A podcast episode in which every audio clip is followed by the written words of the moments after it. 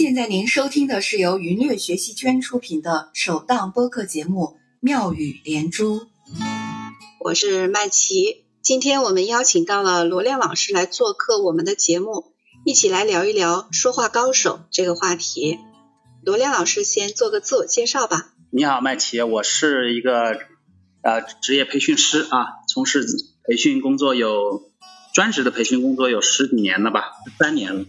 啊，主要是给企业的管理人员啊做一些职业化管理方面的培训，当然也包括沟通课程这方面。据我了解呢，罗亮老师大概在很多大型的央企和很多行业的一线企业都提供过很多的职业素养和管理技能提升方面的培训，和我们今天的话题呢也很相关。在很多职场沟通方面呢，也有非常丰富的经验和成功案例啊！再次欢迎罗亮老师来到我们的节目。然后我们今天的主题主要是说话高手黄渤的高情商表现，一直在刷新关于会说话的认知。那首先想请罗亮老师说说你对黄渤的印象怎么样？看过他的电影吗？看过看过，呃，黄渤演的电影挺多的啊。呃，最近好像我们还看了那个夺冠嘛，就是他扮演那个呃教教练啊，扮演对扮演那个年年轻的教练，后来是后来还有那个我和我的祖国对吧？等等。啊，对，夺冠里是演那个陈忠和对吧？啊，对对啊，就是呃就没想到，就是说他他能把这个角色也能演好啊，这个是很难得啊。一开始人们对他的期望。好像还挺高，然后就还怕他演不好呢。最后看完，您觉得他演的这个陈忠和和现实里的陈忠和，嗯，接近吗？呃，这个我不太好说，因为现实中陈忠和我倒不太了解。但是我觉得他把那个呃情感拿捏的还是挺好的。对，看来罗老师对黄渤还是有一定的了解的啊。呃，我平常其实看电影也少，但是黄渤因为演的比较多嘛，所以就可能每每次看电影正好就看到他演了。就是黄渤其实长得不怎么帅啊，但是他的演技应该还算比较精湛吧？对，算是一个靠演技吃饭的演员吧。对。其实我们也看到过很多关于他的报道，包包括一些视频里面对他的介绍，就是黄渤还是一位非常优秀的演员。除了他是一位非常优秀的演员呢，其实他在沟通方面也算是一个说话高手。因为我也看过有一位作者写过一本书，就是叫做《黄渤说话有道》，是专门介绍黄渤的在各种场合里面的高情商的沟通的表达的这样一个介绍。也可以说黄渤他还是一位很高情商的演员。对他好像参加了不少的一些综艺的节目啊。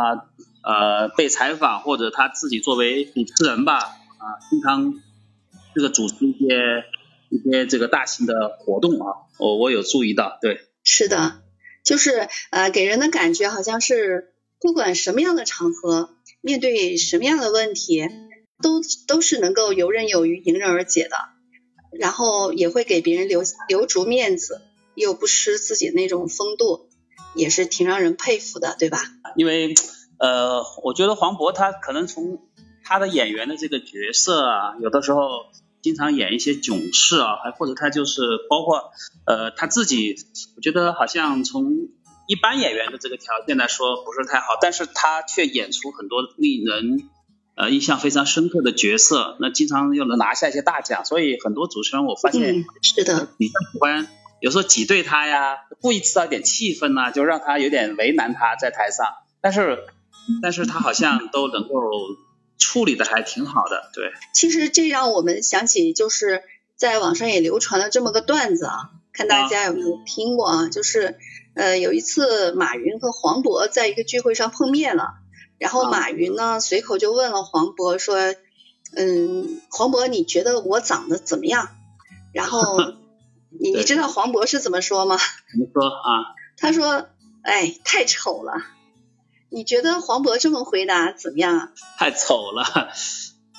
呃，马云像问黄渤是吧？马云问黄渤，黄渤直接回答说太丑了。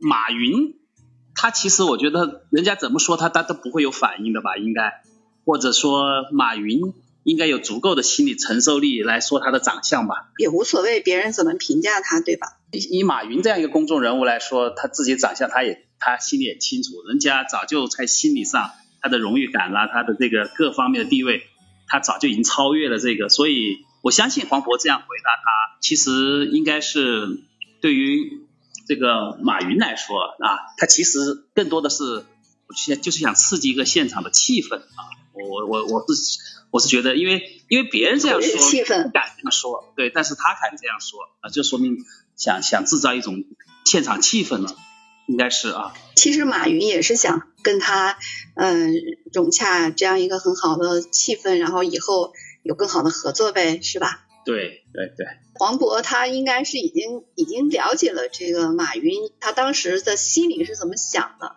然后呢，那那您您想您能想得到马云后来是怎么回应他的吗？马云怎么回的呢？啊，他马云问他说你觉得我长得怎么样？然后黄渤就说他嗯很丑。那你觉得马云会怎么回应他呢？马云他就说嗨，咱们俩差不多丑呗。所以就是在旁边的很多人都呃捧腹大笑起来了，就是现场一下氛围就变得特别好了，然后显得双方好像十分默契这样。这个例子啊，说明呢，就是一些名人啊，他其实呢，名人一个是特别有钱，一个特别有名，那么他们在一起的时候聊天吧，他其实是要呃通过自嘲的方式，或者是互互相互嘲的方式，其实是拉近拉近和那个听众之间的距离。如果他们俩高高在上，一个是一个是名人对吧？一个是特别有钱的首富，那他们两个聊天，我觉得就啊、呃一般的观众可能就觉得跟他们心理距离挺远的。但是通过互嘲呢，哎，互相互相你怼我一下，我怼你一对下，对对，哎，应该是很快的就拉近了。他那我觉得是应该是个公众场合的一个聊天吧，所以他就会拉近了和这个观众之间的一个距离吧，可要达到这样一个目的啊。其实他们彼此也是给现场观众都想给给现场观众留下一个自己非常美好的那种印象吧。所以呢，又融洽了气氛，又让在场的其他人又觉得很开心。那其实何乐而不为呢？对吧？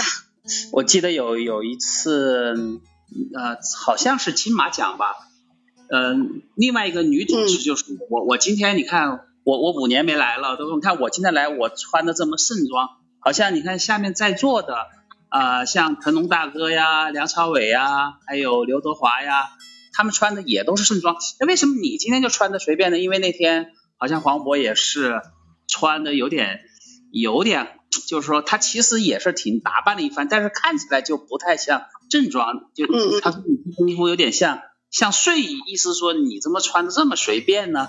啊，那个这个呢，嗯，对，他说他穿的好像是 说睡衣。哎，对，但但是那位女主持呢，呃，她就故意拿这个话来刺激看黄看这个黄渤怎么回答的，但是黄渤就说呢，嗯呃，你对呀、对呀、你看他们来都是做客，我呢起码我都已经经常在，这都是我就在自己家里面，因为你五年没来了，这五年我我一直在这，你看，所以呢在家里还不就穿着穿着就随意一点了啊，就穿的随意一点嘛，就是说你看他他他这里呢，我觉得这个例子，我就觉得也是一个非常呃非常巧妙的一个回答吧啊，你觉得呢？想起你说这个事儿，这个应该就是那个郑玉玲吧？那个郑玉玲当时她就是，她是说她五年都没有来金马奖了，所以她这一次来会就是特别的正式，然后呢，她穿的很盛装，然后就是女女士穿那种非常高档的那种礼服。但是他就觉得呢，就是黄渤穿的这个样子呢，其实黄渤也不是穿的，也不是说穿的真的就是睡衣，只是他穿的那个衣服的样式很像男士在家里面穿的那种睡衣，也有点那种缎面儿的做的那那种面料的那种衣服吧。但是它前面是一个很大的 V 字领的那种衣服，然后呢就说你怎么穿睡衣来了？然后其实一般在那种颁奖的时候，两个嘉宾都要互相调侃一下吧，所以他也是觉得一下没找到什么好调侃的地方，所以就就拿这一点来调侃黄渤一下，看黄渤是怎么应对吧。但是我觉得黄渤还是挺聪明机智的。说我都是在自己家里，你管我穿什么呢？我穿什么都是有道理啊！我在自己家里穿睡衣都是有道理的。而且呢，呃，就是说另外一个也透露出来说，你看这五年我都在金马奖，然后呢，我这就是我的主场啊，我有我有很大的这个主动权和发言权啊。他无形当中，我觉得是虽然是很调侃。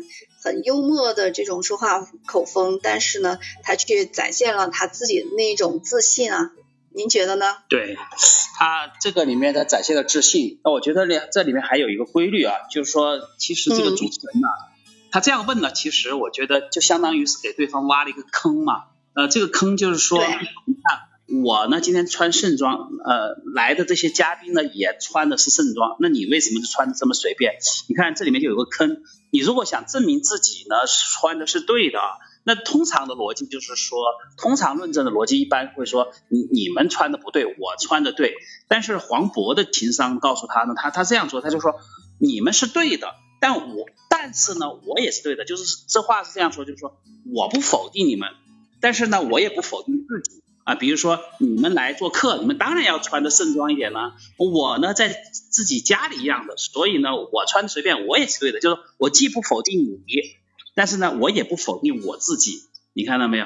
啊，很多人，很多人有的时候说话比较容易进入这样一个怪圈，就是说为了证明自己是对的，先要先证明你是错的啊。这样的话，通常就令到对方很难堪嘛。但我觉得黄黄渤就是说，他给对方也是留足了面子，他不光是给主持人对手留足面子，而且给给那个台下的这些呃这些知名演员也都留足了面子啊，我觉得这就是他一个非常巧妙的。他既给别人留了面子，然后呢又展现了自己的那种嗯自信心，然后就是把自己那个主动权抓的牢牢的在自己的手里。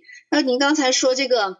呃，就是这个坑啊，就想起二零一四年的时候，他的一部电影大卖，您知道吗？就叫那个《心花怒放》，就是人们常说人怕出名，猪怕壮嘛。他就是在二零一四年那个电影大卖的时候，就一下就就火了嘛。这个电影二零一四年九月底上映的，当时是这个宁浩执导的，黄渤呀、徐峥都是主演，里面还有一些。嗯，其他的非常知名的一些女演员啊，然后讲述的就是一个遭遇情感危机的个耿浩，就是这个黄渤演的，他陷入了难以自拔的痛苦之中。他的好基友郝毅就是徐峥演的，为了帮助他摆脱痛苦呢，他就带着耿浩开始了一段非常搞笑疯狂的这个烈焰之旅。电影上映以后，第一周票房就超过了六个亿，然后。它也就是最后总票房呢达到了十一点六个亿，它就是呃当时就登上了二零一四年这个国产电影的榜首，就是应该算是当时呃什么人在囧途啊、西游降魔篇之后的第三名了，所以他一下就火了，一下就火了。然后呢，这时候媒体记者就给他挖了坑，就问他说：“你这个心花怒放这个大卖了，那？”你是不是要取代葛优成为喜剧之王呀？看这个坑够不够大？这坑特别大。黄渤的回答是什么样子呢？你知道吗？他肯定不能说我取代什么葛优之类的话。那他具体怎么说的呢？他说这个时代不会阻止你自己闪耀，但是你也覆盖不了任何人的光辉，因为人家曾经是开天辟地的，在中国电影那样的时候，人家是创时代的电影人。他说的就是葛优啦。就是这个喜剧，葛优是一个创时代的人物，在中国喜剧界。然后呢，他说我们只是继续前行的一些晚辈，对这个吧，我们不敢造次。所以有的时候呢，我觉得就是所谓的高情商的夸奖呢，都很表面了。但是黄渤的魅力就在于他特别的宽容，然后特别的坦诚。然后让人就觉得他是一个特别有趣的灵魂。您觉得他刚才这一番话，呃，您有什么评价？说的有点文，应该是应该是那个当众的一一个正式的发言吧，我估计。对对对，应该就是当时在他的电影大卖以后的一个新闻发布会上面的一个回应。这这肯定是一个坑啊！就是说，呃，你你现在某某，你是不是超过了某某某？我觉得这种问话，他肯定就是一坑。你你怎么回答超过了？你说超过了，那是对前人的不公；你说没超过，那是对自己的不公。所以呢，他的回答说啊、任何时代都都不能，呃，刚刚说的就是不能挡住什么谁的光辉。我觉得他大概想表达的意思就是说，呃，每个人都有每个时代都有每个时代的这个优秀者，另外一个呢就是啊、前人的光辉呢谁也遮挡不了。啊、就是说嗯 他其实就是说。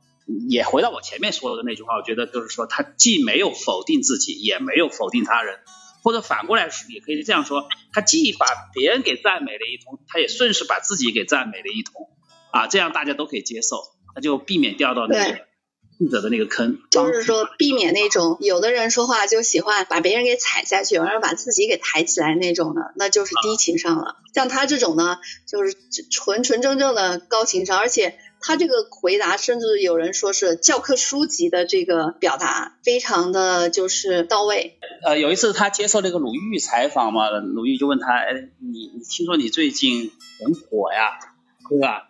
他说他到了嗯很火嘛，说哎，呃他上来就问他，他说最近听说你很火呀，然后你看啊，你看这个，听说你最近很火，好，你看这个其实怎么接这个话呢？啊，他就你说他要是接我火，那显得很骄傲。如果说我不火，好像又跟事实不符合，所以这个似乎也是一个两难的回答。所以你猜他怎么说啊？他说火呀，你看我现在都能上鲁豫有约了，我能不火吗？啊、这个回答太高了。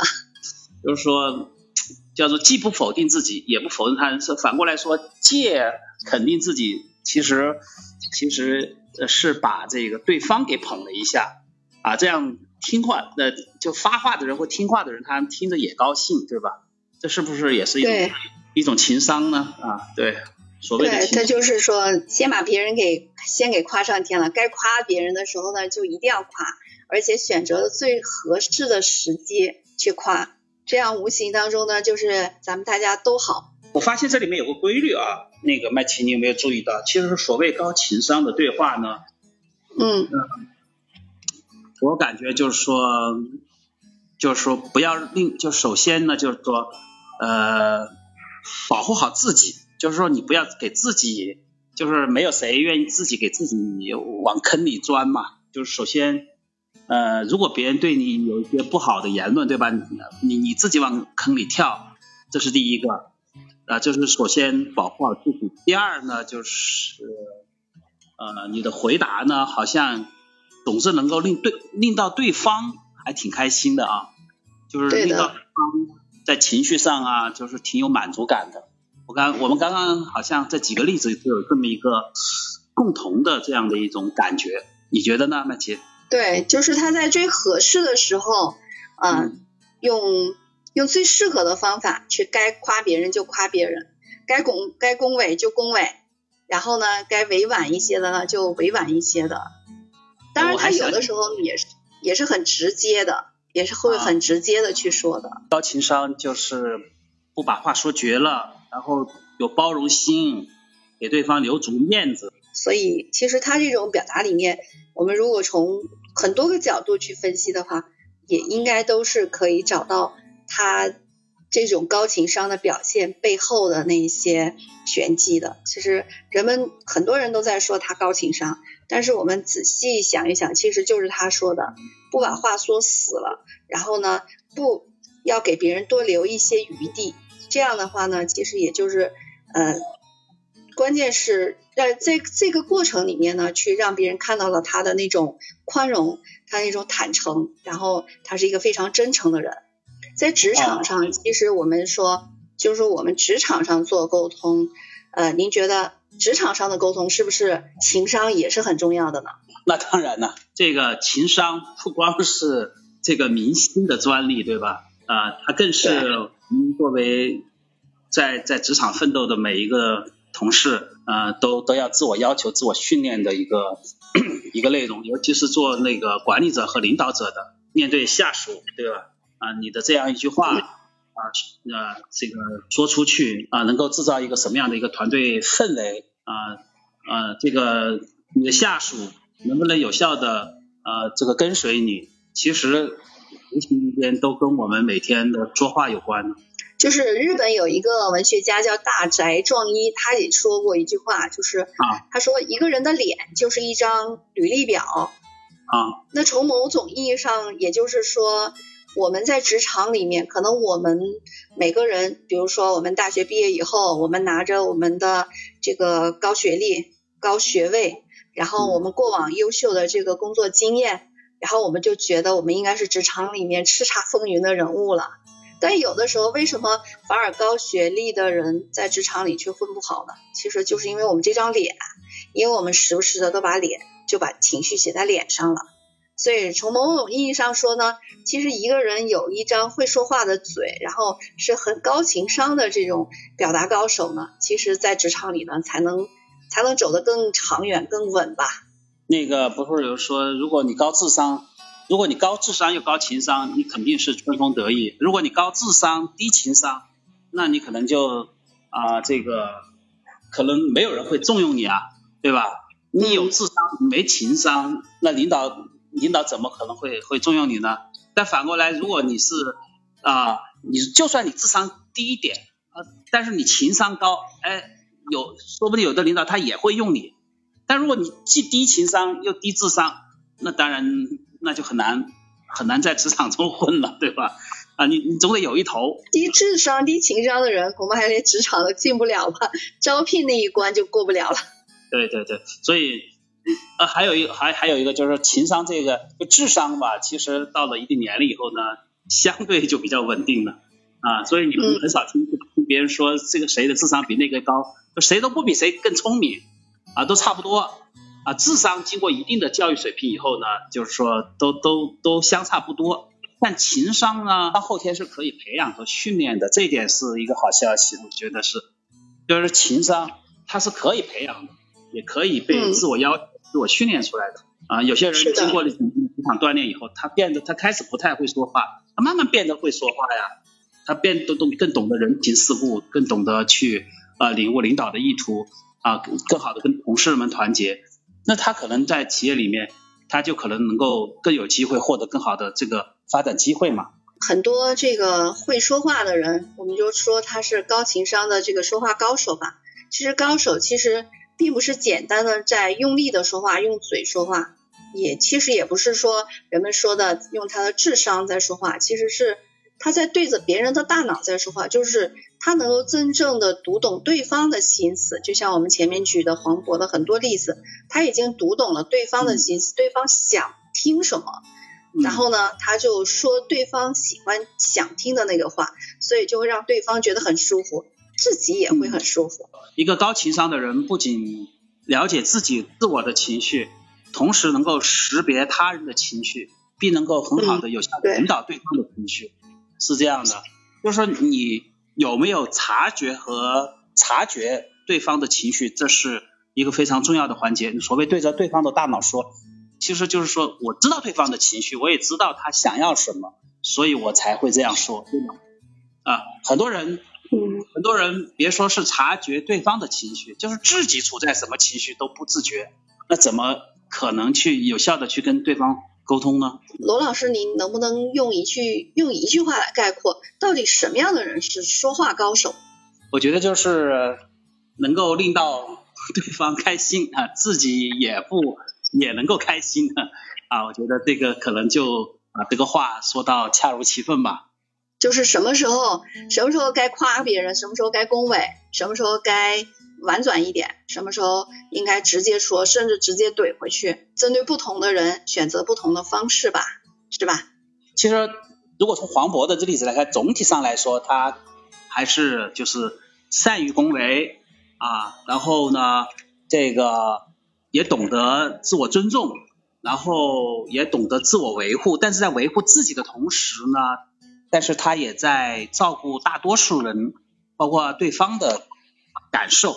我觉得是这样的，他没有恶意的就是从来没有见到他说话令到对方难堪，呃，令到对方难受，啊，把对方逼到绝境，从来就没有听到他这样去说话过，啊，他通常都会呃令到对方听起来挺开心，很舒服，啊，听起来也很舒服的，对，但就算是怼了对方，但是怼的过程中间呢，又夹杂着对对方的一个褒义在里面，啊，这是我我。这是我我的一个感受啊，对，很难用一句话概括，但是总的感受就是这样的。